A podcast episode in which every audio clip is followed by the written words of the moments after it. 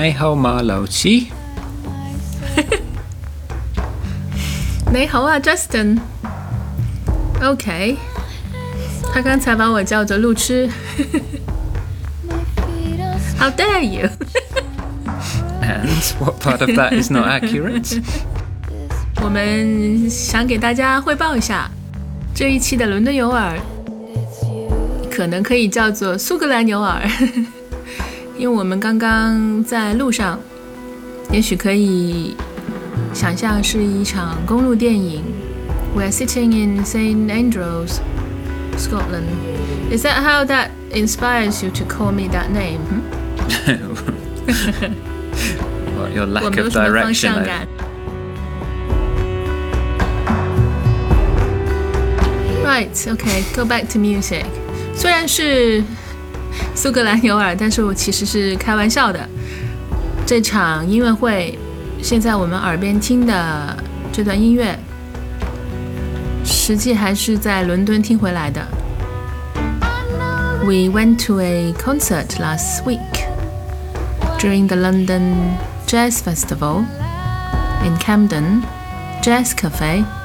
我们去了 Camden 的 Jazz Cafe，听了这个乐队。 Ishmael Ensemble 是这个团体的名字，他们的基地是在布里斯托尔 （Bristol）。从这里走出来的很酷的音乐人有不少。 So this one sounds a bit like a cross between Portishead and Massive Attack. 我刚刚正在说，从 Bristol 走出来的酷的音乐人有不少。然后 Justin 刚才提到，我们现在耳边的这段音乐，有点像是 Portishead 这一对同样来自 Bristol 的乐队和 Massive Attack 另一对。 Did you just say they were from Bristol? Yeah， It's funny then, because Massive Attack and Portishead are both from Bristol too. So Yeah. Maybe it's mandatory to sound like that if you're from Bristol. that's exactly what I was just explaining. Well, you clever. Maybe it's time to learn some Chinese. okay. 我们刚同时在说同一件事情，对，刚好这两队乐队他提到的都来自 Bristol，嗯，所以我觉得 一个地方确实对于一些音乐的灵感和风格会有一定的影响吧。So we think that I think the place sometimes does play a part in music making or almost consistent in certain influences. Certain scene that you grow up in, and certain bands that play and come from the same place. 对的， Although these guys were probably only about two years old when Portishead and Massive Attack. I don't know how old are they. That was a new band. Yes. Ishmael okay. Ensemble 是一个挺新的一个乐队，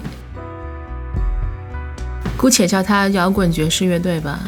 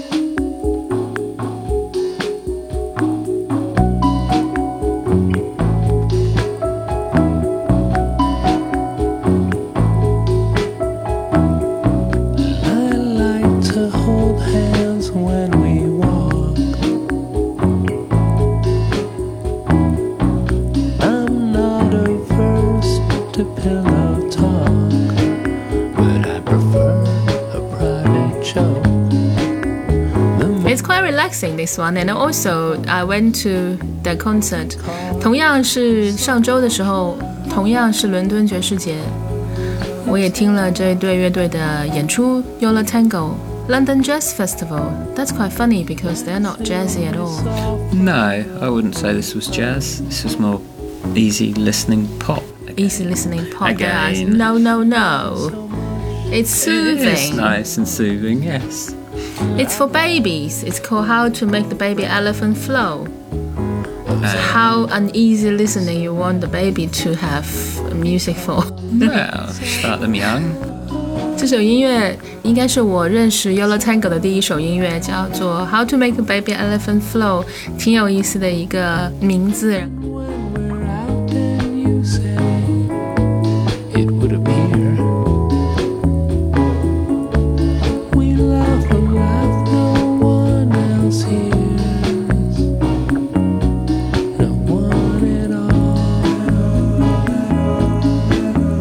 I did notice that. The band Yo La Tengo's been around for since 1984. That is quite a long time, but when you listen to their music, you don't really feel that they have aged. 一九八四年组成的乐队，看着他们的现场和听他们的音乐，其实并不觉得有一种衰老的感觉。Sound like they're quite a diverse band who do different things, keep evolving. Yeah, They certainly don't sound like 80s music. no, although but this is not this from. one, maybe. No, this is not from the 80s. This one from 2003. Hmm. It's not current. Yeah, 也 I 不是 think 他们最新的音乐，但是大概是二千年初的时候的音乐。 But yes, I think what I'm saying is they seem like the sort of band that changes a lot and they don't have one specific style.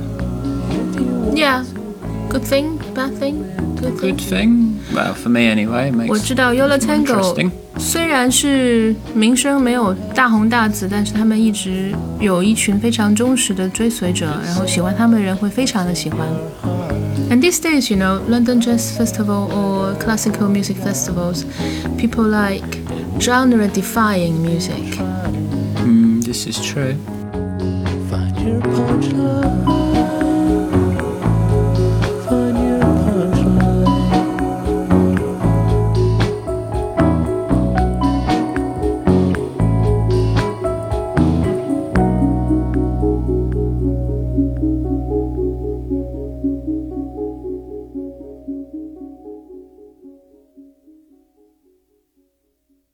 Like this one.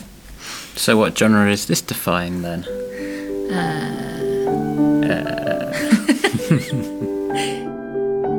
There's a context. 这里有上下文。There you go. I see the context between classical and children's. yes. 刚刚真正在说，现在这个年代，音乐门类的界限越来越模糊，然后这其中是一个例子，但是一个反的例子吧，或者说不是那么常规的一个例子。We both like this one. I think I remember the first time I played for you this piece that we you could sing along. It's very catchy. Yeah, It's a very jolly, catchy little song yeah. about little piggy and his bowels. 放这段音乐的时候，就是来自麦兜动画片的其中一段插曲，还给他放了麦兜看了一下，他也很喜欢。嗯 Whereas this version it also sounds a bit kind of like a children's lullaby.，Yeah, you're right。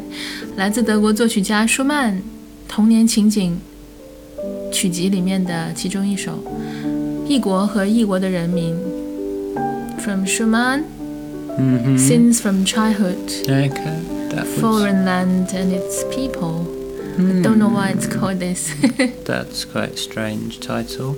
So it is quite a good way to, well, not necessarily to popularize classical music as such, but it is a good way to make people get mm-hmm. familiar, especially Yeah. children, with This music. is true. Mm-hmm. Yeah, same melody can be used in two very, very different contexts, hmm and it is valid in both cases. Works quite well. 对啊。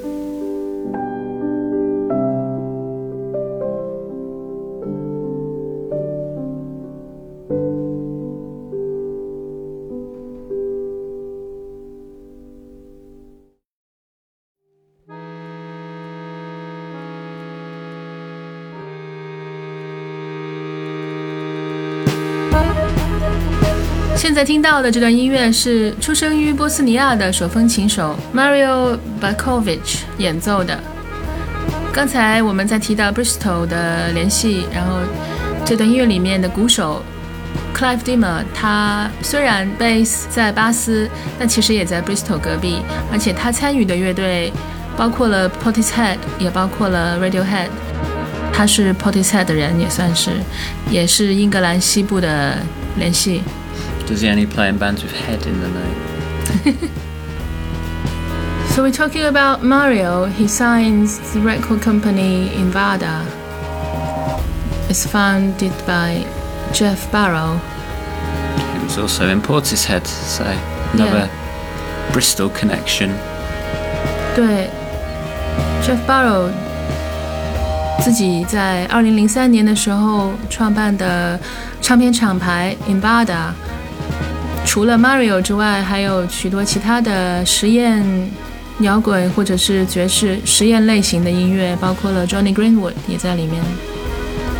He signs Jonny Greenwood as well as a solo artist. Okay, that's interesting. Yeah. So we're talking about this piece, accordion. 我知道对于 Justin 来说，手风琴有一种固定的成见。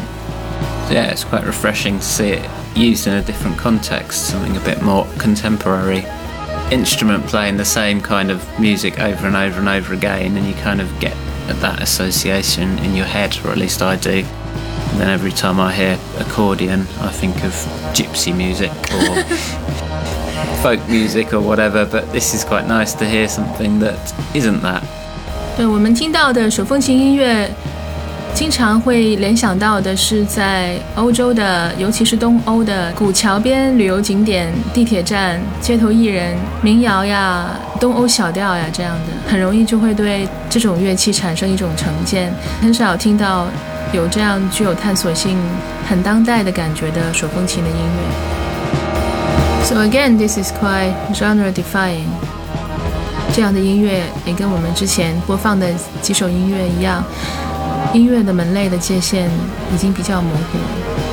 Sounds a bit like a cross between drum and bass, kind of jazz, and a bit of electronic music in there as well. Drums are very drum and bassy. 我给大家介绍一下，现在我们身处的地方其实就是靠着北海边上，非常的近，走下楼就是海边。It's very cold. We're just by the seaside.